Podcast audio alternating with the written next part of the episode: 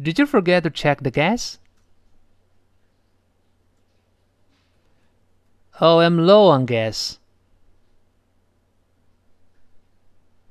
I've got to refill the tank.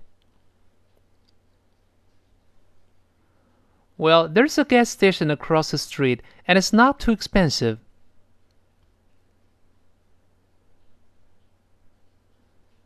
About a dollar nineteen per gallon for the mid grade.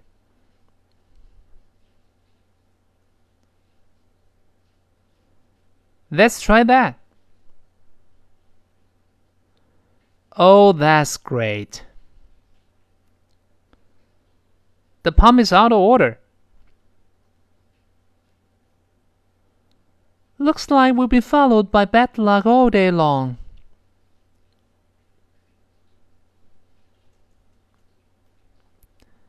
Oh, come on. Let's try another pump.